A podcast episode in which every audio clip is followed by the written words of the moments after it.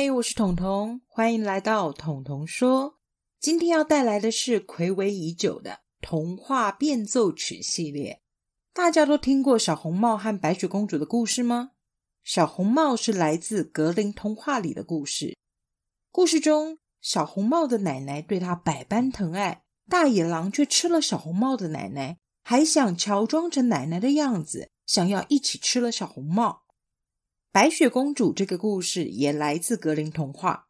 故事中大家印象最深的台词，应该就是那句“魔镜啊，魔镜，谁是世界上最美丽的人？”彤彤今天要来改写这两个家喻户晓的经典童话。究竟小红帽和白雪公主之间又有什么错综复杂的关系呢？让我们开始今天的童话变奏曲。小红帽。和白雪公主。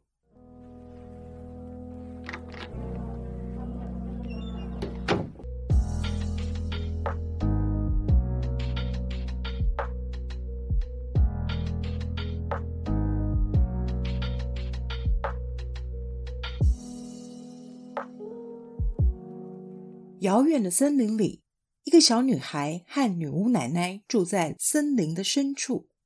小女孩总是戴着一顶破旧的红帽，据说那是从她被女巫奶奶发现的时候就戴在头上的红色帽子。也因为这样，女巫奶奶总是“小红帽啊，小红帽啊”这样喊她。久而久之，没有人知道小红帽真正的名字，小红帽就变成货真价实的小红帽了。女巫奶奶虽然收留了小红帽，但这个奶奶可一点都不慈祥。他经常吆喝着小红帽去做各式各样的粗活。小红帽去打水，小红帽就乖乖提着水桶走到好远好远的水井打水，拖着装满水的水桶，再大老远的回到女巫奶奶的家。小红帽去做饭，奶奶一声令下，小红帽又忙着去森林里头捡起能够生火的木枝，接着灰头土脸的生火做饭。小红帽，我累了。听到女巫奶奶这样喊着，小红帽连忙放下手中正在缝补的衣服，奔到奶奶背后为她按摩捶肩。你看看，这个小红帽还真是乖巧懂事。其实啊，小红帽会这么听奶奶的话，实在是因为她怕极了女巫奶奶的毒打。对，女巫奶奶的毒打。女巫奶奶可不是什么慈祥和蔼的奶奶，她的脾气暴躁，性格凶残。当初会捡回小红帽，纯粹只是为了想要有一个人可以让他使唤，他才不关心小红帽有没有吃饱穿暖。只要小红帽没有完成他的命令，除了不准吃饭睡觉，小红帽还得被吊在热腾沸滚的大锅炉上方，一边让热腾腾的蒸汽慢慢烧伤，一边还得尽快完成他没有做完的事。小红帽的身上布满了各式各样的伤痕。鞭打的伤势还没有复原，立刻又多了烧烫伤的痕迹。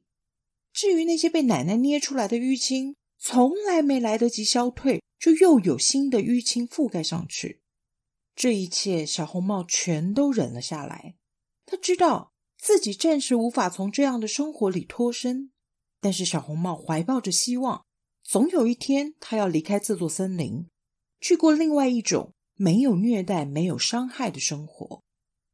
邻国住了一位白雪公主，她的皮肤白皙的就像是白雪一样，脸上却是粉嫩嫩的，配上鲜红欲滴的双唇，白雪公主成为很多男人心目中的女神。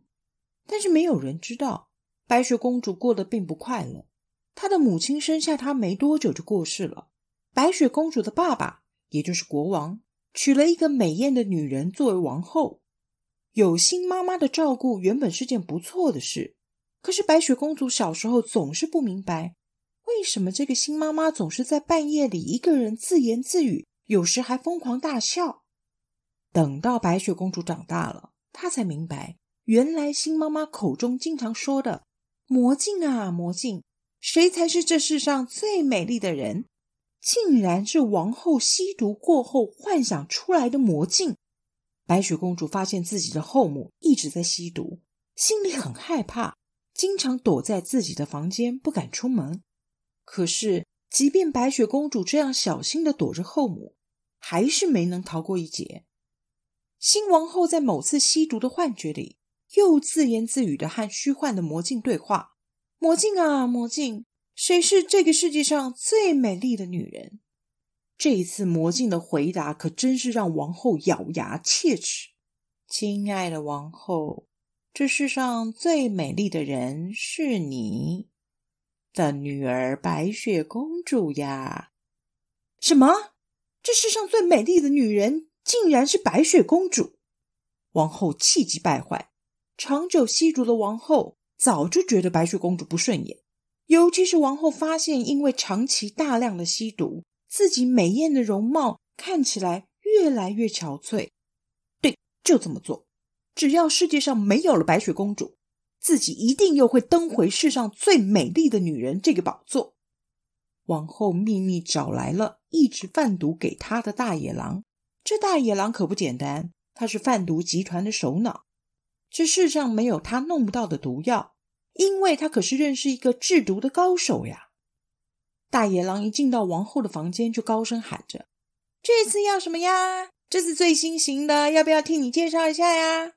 大野狼讨好的说着：“毕竟王后可是他的大客户，是 V V V V V I P 呀！”我要一颗可以毒死人的毒苹果。”王后恨恨的说：“最好是吃一口就会死的那种剧毒。只要你办好了这件事，我会给你一笔巨额的赏金。”一听到有巨额的赏金，大野狼想也不想的就答应了王后的要求。区区一个毒苹果，哼，实在太小看他的能耐了。大野狼回到森林以后，立刻去找了小红帽的奶奶。你想的没错，女巫奶奶平日就靠着制作毒品赚取金钱。女巫奶奶的家其实根本就是个大毒窟。听到这次是笔大买卖。女巫奶奶笑得合不拢嘴，她心想：这次如果能够狠狠的大捞一笔，也许自己就可以高枕无忧的退休了。殊不知，大野狼和女巫奶奶的对话全被小红帽听见了。小红帽想：奶奶总是制毒给那些贩卖毒品的人，就已经够糟糕了，这一次居然还要谋害一条无辜的生命，这该怎么办呢？小红帽并不认识白雪公主。但是他觉得白雪公主跟自己一样的可怜，生活一样的不快乐。这边，王后借故让白雪公主到森林里采些花朵啊、草药啊。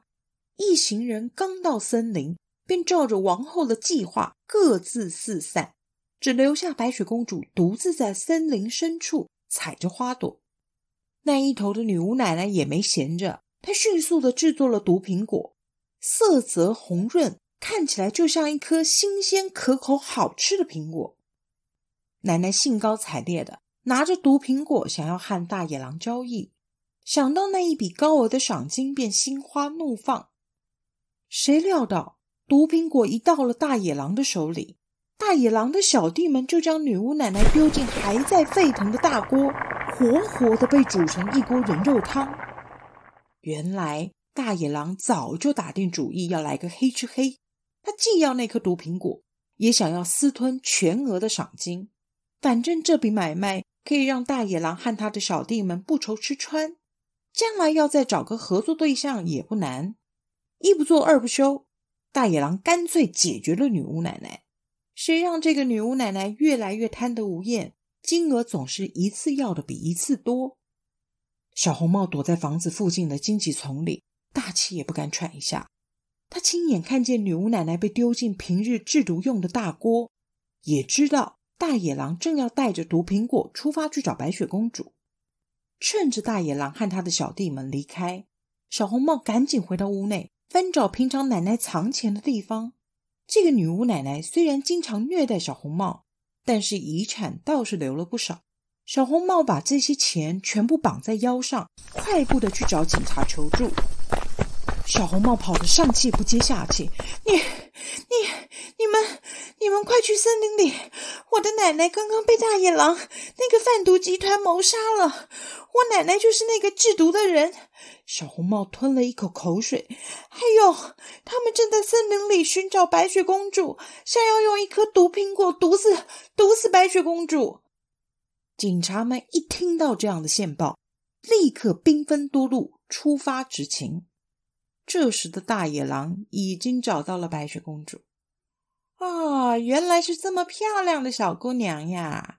大野狼内心暗自窃笑，这可真是从天上掉下来的礼物。嘿嘿嘿嘿嘿嘿，你知道我是谁吧？大野狼不怀好意的靠近白雪公主。这白雪公主也不是傻瓜，她在皇宫里见过几次王后和大野狼的私下交易，当然知道大野狼不是什么好人。白雪公主拿起手边的树枝，朝大野狼挥舞：“你不要靠近我，否则，否则皇宫里的侍卫会杀了你的。”大野狼看着白雪公主一脸坚决的模样，只好掏出那颗毒苹果。这是一颗毒苹果，如果你不肯乖乖就范的话，你就把这颗苹果吃进肚子里吧。正当白雪公主被大野狼威胁的时候，小红帽和警察及时赶到。小红帽扑上前去抢下那颗含有剧毒的苹果，警察一拥而上围捕了大野狼。小红帽转身对发抖的白雪公主说：“不要害怕，你得救了。”话声刚落，小红帽手里的苹果却突然滚落在地。“你、你、你，我、我。”小红帽惊讶的看着白雪公主，发现两个人竟然长得一模一样。白雪公主看着小红帽，也是一脸不可思议。警察把大野狼率领的贩毒集团带到皇宫里，顺便捉拿了吸毒成瘾的王后，将他们以贩卖毒品和吸食毒品的名义抓了起来，关进监狱。但小红帽和白雪公主的疑惑，又有谁能为他们解答呢？国王看着眼前两个长得一模一样的人，又开心又难过的说：“你们两个是双胞胎，都是我的女儿啊！”原来小红帽在很小的时候就失踪了，所以白雪公主根本不知道，原来她有一个双胞胎妹妹。这下好了，白雪公主和小红帽终于和国王团聚。这对漂亮的姐妹花从此以后终于可以开始新的生活，彼此相伴。你们猜猜，后来小红帽做了什么？在国王和白雪公主的支持之下，小红帽选择加入通缉贩毒集团的警察队伍，正式成为一名抓捕毒贩的警察呢。这就是彤彤说的童话变奏曲《小红帽》。和白雪公主，希望你们喜欢这个改写的故事。那么，我要去和小红帽警官以及白雪公主去喝下午茶了。彤彤说：“我们下次见。”